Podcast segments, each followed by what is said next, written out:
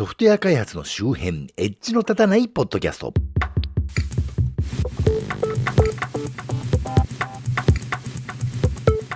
やばいな、ニュースコーナーしかやってないじゃん。以前はこのコーナーが一番めんどくさくてやめたいなと思ってたのに、こうね、パワーが減ってくるとあんまり考えなくてもできるこのコーナーばっかしか継続されるようになってよくないなと思っている町田です。というわけで今回も最先端とは A 型地方在住の私が独断と偏見でちょっと気になったテック関係の主に情報セキュリティ関係を中心としたネット上の話題をおっとり刀で紹介するコーナーです。今回は令和3年3月の話題です。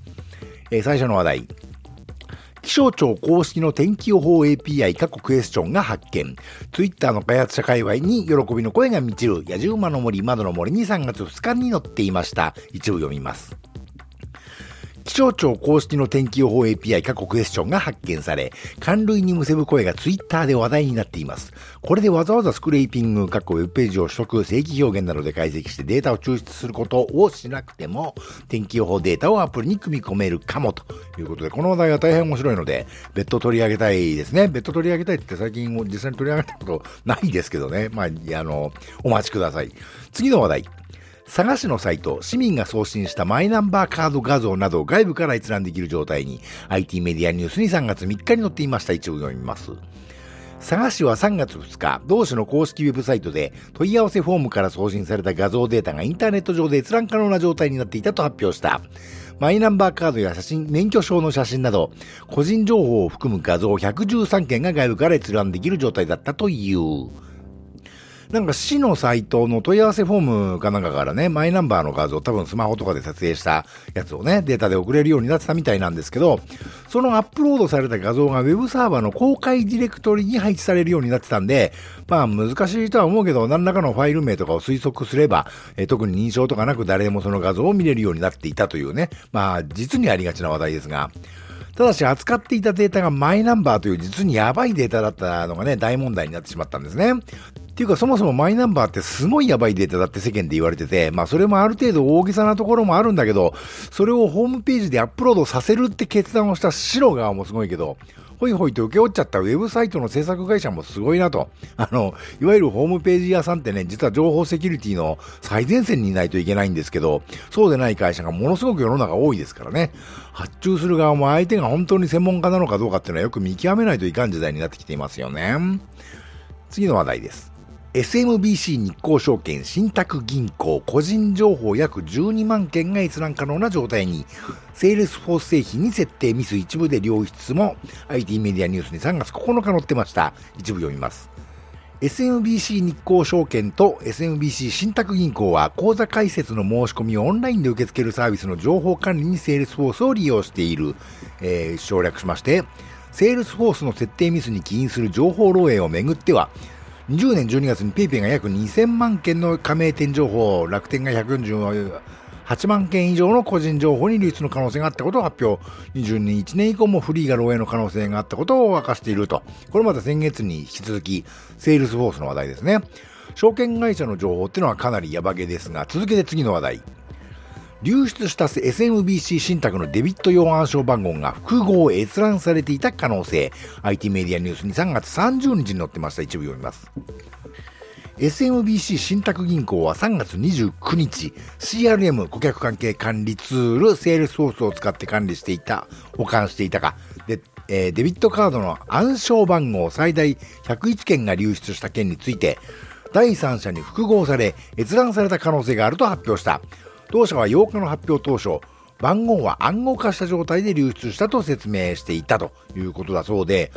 あのー、流出してデータは暗号化した状態だから大丈夫じゃないかと言ってたんだけど、そのデータが第三者に復号された可能性があるという話なんですけど、どうしてというかね、どうやってそんな復号されたらしいってことが検出できたのと思うわけでね、大変興味深いことをおっしゃっているなと思ったんですけどね。次の話題。セキュリティニュース約10年前の紛失個人情報11回にわたり匿名で届く北海道、えー、セキュリティネクストに3月29日に載ってました一部読みます。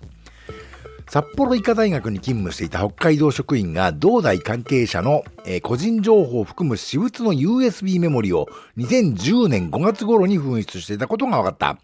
2020年7月に匿名の封書が届いたことで判明したという、えー、中略しまして、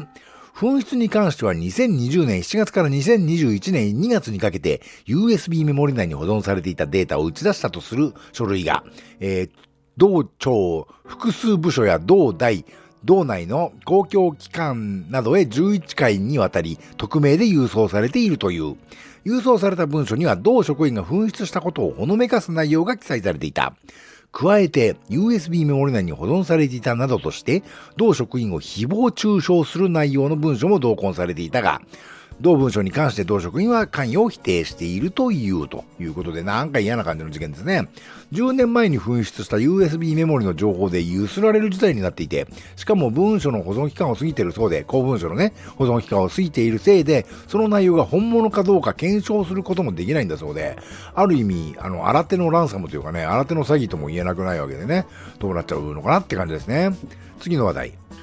東急のグループ会社で約5000件の個人情報が流出、元従業員が不正に持ち出し IT メディアニュースに3月29日に載ってました。一応読みます。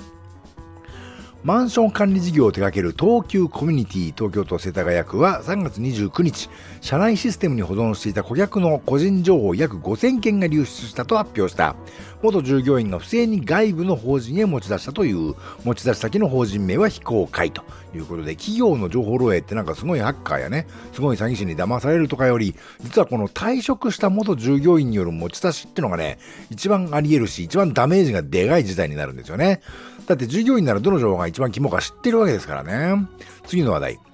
日本で運用すれば大丈夫？相次ぐ内部不正事例から学ぶ根本的な対策。半径300メートルの IT、IT メディアエンタープライズに3月30日に載っていました。一部読みます。システム管理者や経営者が頭を抱える事件がいつか、いくつか発生しました。LINE における中国での個人情報の取り扱いについてはすでに多くの報道機関が伝えている通りです。パブリックセンターにあたる観光庁や自治体、学校法人、病院をはじめとする医療機関は、え医療関係者は特に注意する必要がありますが、一般の利用にあたっては今まで通りの運用を続けるしかないと思っています。この事件の陰に隠れていますが、松井証券のシステム運用で起きた内部不正インシデントが今回取り上げるトピックです。松井証券にシステム開発を委託された企業のエンジニアがシステムに入り込み金銭を着服していました。業務委託先の SCSK から第一報が公開されていますということだそうで、えー、LINE の添付ファイルや LINEPay の取引情報が韓国のサーバーに暗号化されてない状態で保管されていて、LINE の中国のエンジニアがね、自由にアクセスできるようになっていたという問題が大々的に報道されましたけど、さっきの東急コミュニティのニュースもね、えー、この記事で例として取り上げられてる1月にあった松井証券の事件も、それ以前の問題でね、あの、自分とこの社員もしくは元社員による内部不正だったやんけというもので、つまりデータが外国、それもあまり仲良くない国にあるのかもね、確かに問題だけれど、それ以前の問題として自分ちの会社のガバナンスをちゃんとしようねという話題です。そもそも LINE は中間だからこんな騒がれましたけど、Google のサーバーに入ってる情報はね、アメリカの NSA 通機関は自由に見れるってね、エノワード・スノーデンさんが告発して、あの、アメリカの国から追いかけ回される事態になってね、あ、本当だったんだなってなったらそうではありましたよね。あの、中間はダメだけどアメリカなら大丈夫っていうのはさすがにちょっとお気楽すぎないっていう気がするんだけど、このとこどうなんでしょうね。次は似たようなお話。情報セキュリティ対策は上質ではなく企画経営や総務が取り組むべき問題、セキュリティ心理学入門、えー、ダイヤモンドオンラインに載ってました。3月30日に載ってました。一部読みます。最近でもあまり IT や情報セキュリティに詳しくないマスコミや経営者から情報セキュリティについてはよくわからない。どのようにリスクに対応すべきかという質問が多く寄せられる。このような質問に対して私はいつも以下のように答えるようにしている。まず情報セキュリティは危機管理やリスクマネジメントの分野の一つと考えることができればわかりやすいと。まあ、そんなこんなで、企業の情報セキュリティ対策は情報システム部門とかね、ちょっとコンピューターに詳しい社員とかに、お前やっとけよ、と。それではすまんという、あの、それこそサプライチェーンも含めた企業のビジネス全体をね、把握している人が経営者を巻き込んでやらんといかんですよね、という話題です。こういう記事がダイヤモンドみたいなね、おっさんの読むサイトに出るってのはいいことだと思いますね。で、そういう人たちをお助けするために、我々のような情報処理安全、えー、確保支援士というね、国の資格を持った人たちがいるわけですね。えー、次の話題。マッターモストで情報漏洩リスクを解消、散在した情報の集約による組織文化の改革を目指す日本交通株式会社ビセントのプレスリリース、PR タイムズに3月31日に載ってました。一部読みます。株式会社ビセント、えー、本社東京都千代田区、えー、本支社。愛知県名古屋市、代表取締役高橋誠は、米マターモスト社とパートナー契約を2020年3月4日に締結し、オープンソースソフトウェアのビジネスチャットツール以下マッターモストの導入活用の事例として安全で管理の行き届いたコミュニケーション環境の構築を課題とする企業に向けて日本交通株式会社の事例を公開いたしますということで、マターモストを入れたっていうのが面白いですね。あの、私も自分の勤務先のね、自分のところの部署は私が管理してるマッターモストを使ってますけど、マッターモストっていうのは、要はスラックのね、あの、オープンソース版というか、オンプレミスで自分で運営できるやつですね。あの、先月からセールスフォースにまつわる情報漏洩事故、今月入ってからもトレロからの事故が大量に発覚して、多分これ来月このコーナー紹介すると思いますけどね、トレロの件は。こういうね、いわゆる情報システム部門、情シスを通さずに、あの、各実動部隊のね、自分はちょっと詳しいんだぞ、IT 詳しいんだぞと思い込んでる人が、そんなんクラウドサービス使えばすぐ出てきてよ、ちょろ必要なんつって導入したね、SARS で大事故を起こすということが頻発していまして、多分今後もこういうことは増えていくんでしょうけどね。こういうのをシャドウ IT っつうんですけどね。企業の上質部門がその会社の基幹システムを重りするのにいっぱいいっぱいなのが多くの企業の実情だと思うんですけど、実はそんなことより世の中増えていく新しいサービスやテクノロジーをね、どうやって活用していくのかっていうことを考える方がね、実は重要なんですよね。そこはちゃんとしてればむしろ基幹システムなんでね、アウトソースしたっていいわけですからね。というわけで今回はここまで。このコーナーでご紹介予定の各種の話題はこの番組の Twitter アカウント及び Facebook ページに、えー、随時流しています。それをご覧になると私が何の話題をしようとしているのかなんとなくわかると思いますので、コメントなり、いいねなりしていただけるとその話題を取り上げる可能性が高くなるかもしれませんし、コメント内容を番組でご紹介させていただく場合もあるかもしれませんよと。えー、今回紹介した各話題はこの番組のショーノートからリンクを貼っておきます。現在お聞きのポッドキャストアプリの画面からリンクをたどれる方はそちらから、そうでない方はこのこの番組名、えー、うちの立たないポッドキャストでウェブ検索していただくと配信サイトが出てきますので、そこからご参照してください。このショーノートっつうか関連リンク集なんですけど、ツイッターのニュースレターというかね、あの、 Revue の機能でメール配信させてもらうっちゅうのもありかしらなどと思っていたりしますけどね。需要ありますかね？今回の配信は https コロンスラッシュスラッシュ noedge.matchy.net ノーエッジ .match.net スラッシュ159からご参照いただけますよ。えー、と、ポッドキャスト、Apple Music、Amazon Music、Google Podcast、Spotify のほか、Twitter 上で直接お聞きいただくことも可能です。ハッシュタグのたた、ひらがなでのたたですが、それで追っかけてもらうと Twitter の画面、各種公式クライアントなどで、えー、画面上で直接お聞きいただくことが可能ですよ、というわけで、ではまた。